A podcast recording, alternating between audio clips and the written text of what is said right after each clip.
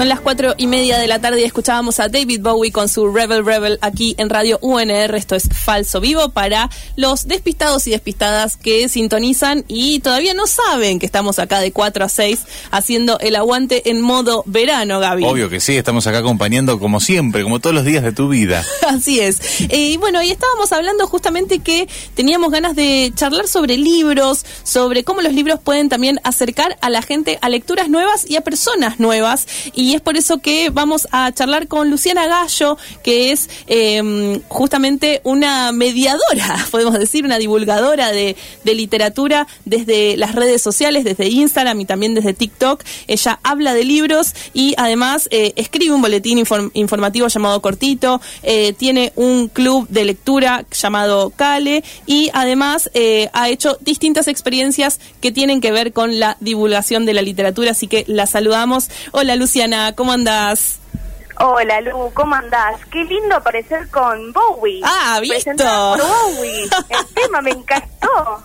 Bueno, me alegra mucho que te haya gustado. Eh, un poco podemos decir que sos una rebelde de las redes, ¿o no? Ay, qué bueno, qué bueno que se perciba así. Bueno, sí, entonces sí. Me parece interesante, Lu, porque mm, eh, hay muchas maneras, ¿no? De, divulgar, lo hemos visto de, distintas formas en las redes sociales, de compartir conocimiento, de compartir contenido, pero me parece siempre súper eh, piola que vos estás buscando experiencias de generar comunidad y que la gente también tenga contacto entre sí, ¿no? ¿Cómo vivís vos esa, esa manera de compartir la literatura eh, más allá de vos también, ¿no? De lo que vos tengas para decir de ese contenido. Sí, tal cual. Eh, en principio lo que yo hago lo denomino una militancia, una militancia por el libro, y en esa militancia no se hace unidireccionalmente, eh, sino que se hace entre las personas, y creo que la lectura también es un acto colectivo entre personas.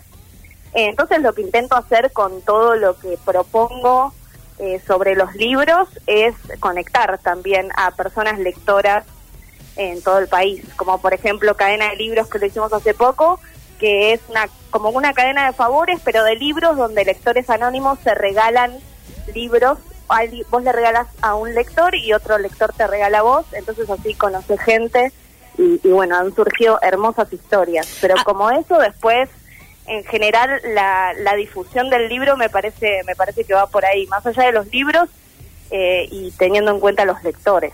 Lu, me interesa lo de cadena de libros. Eh, ¿Hace cuánto tiempo que lo venís haciendo y, cómo ha crecido esa experiencia? Y ahí contabas eso, alguna de las historias que por ahí puedas compartirnos sin eh, infringir la privacidad de nadie, ¿no?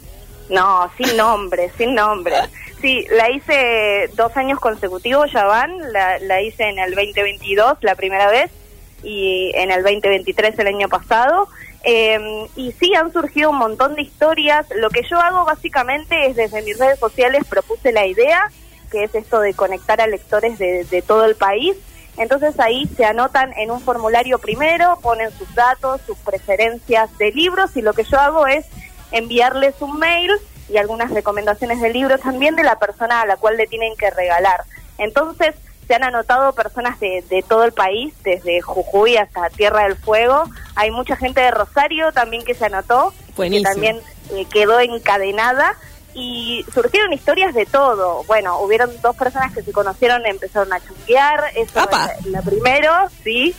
Eh, después no sé, personas que les han llegado como otros regalitos más allá de los libros, alfajores, señaladores, stickers, tres libros han regalado y en Mar del Plata, en este en esta edición de 2023, había cinco chicas que se habían anotado y se empezaron como a pasarse sus datos entonces armaron como un grupo de WhatsApp y ahora se juntan a tomar café y hablar de libros. Bueno, hermoso eso, porque viste que hay algo con la lectura que también tenemos la idea de que es algo que se hace, bueno, se ha, se ha vuelto una cosa muy solitaria, pero bueno, habilitar a eso, a la lectura en voz alta, a juntarse a charlar de libros, como que bueno, eso no deja de generar, eh, como decíamos, algo vinculado a la comunidad y a, y a encontrar maneras de sostener la lectura de distintos lugares. Tal cual, sí, la lectura como excusa también digo, ¿no? Sí. Porque sí, o sea, es buenísimo encontrar en un libro algo que te represente, algo que te haga empatizar con otra realidad, o algo que te haga pensar, pero también es lindo tomarlo como excusa para hablar de diferentes cosas. En los libros se pueden encontrar, es un, es un género tan diverso como la vida, básicamente. Entonces es como que puedes encontrar miles de cosas ahí adentro y tener la excusa para hablar de, de lo que quieras. Estamos hablando con Luciana Gallo, eh, la encuentran como eh, arroba Lule Gallo en Instagram, en TikTok también, ¿no? Con la misma, de la misma manera. Lu, te quería preguntar también cómo fue que vos eh, empezaste a hacer contenido, cómo fue que también dijiste, bueno, yo me mando, porque hay un momento también donde imagino que hay que dar el salto de decir, bueno, habiendo tanto contenido, ¿qué, qué puedo hacer yo, no? ¿Cómo fue para vos ese comienzo? Sí, a mí me pasó, como ahora me vinculo con otras personas que hacen contenido de libros y a muchas nos pasó lo mismo, que es como que en mi círculo más cercano no tenía mucha gente lectora. Entonces, cuando vos lees, la gente que lee me va a entender, eh, vos lees un libro que te encanta y quizás si no tenés con alguien como para quien recomendárselo o comentárselo o hablar de ese libro, casi como una militancia lo que digo, eh, no te, genera como una necesidad de compartirlo. Y bueno, primero arrancó con esa necesidad mía, como de compartir mis lecturas y no tener a nadie a mi alrededor de mi círculo que lea. Entonces lo hacía por redes sociales para encontrar otros lectores.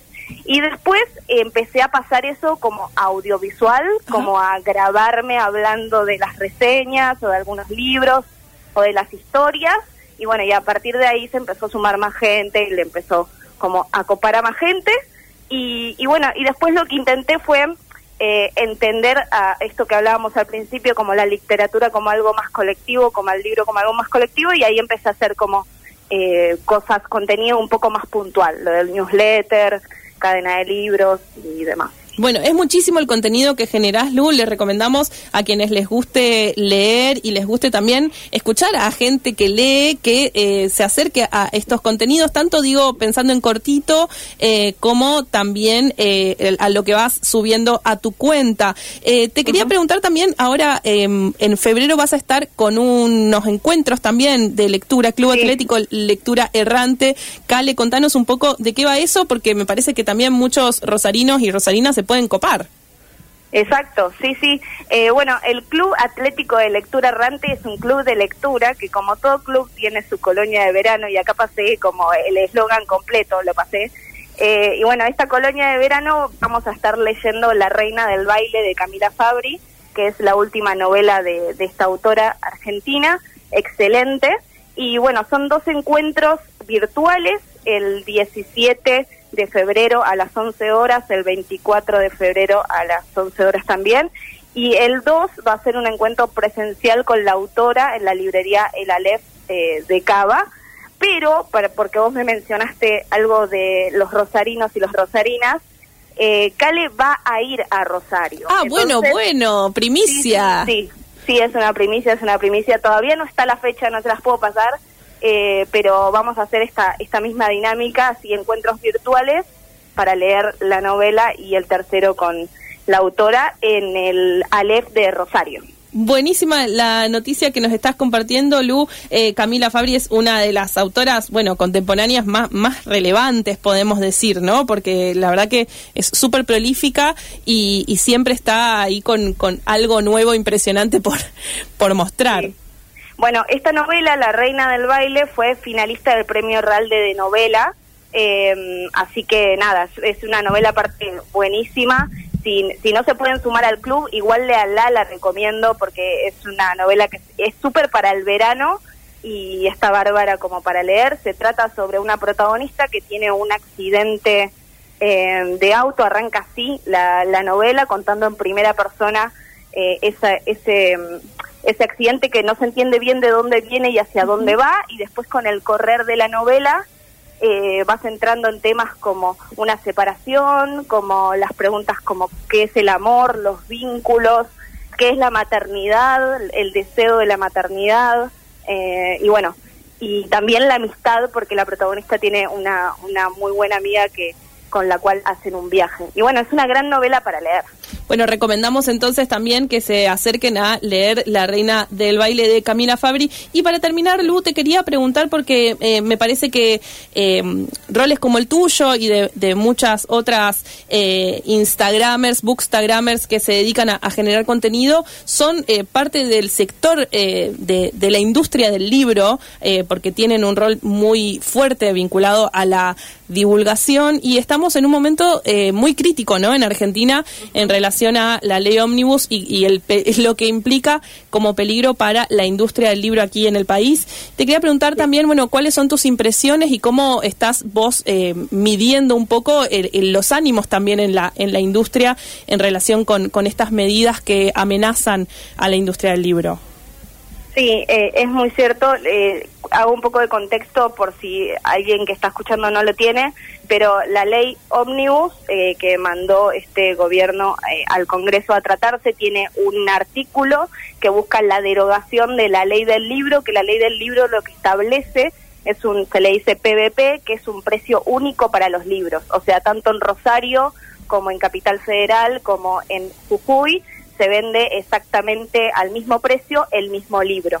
Eh, eso lo que hace es poner en pie de igualdad a las librerías chicas, las más chicas, y los supermercados o las librerías más grandes.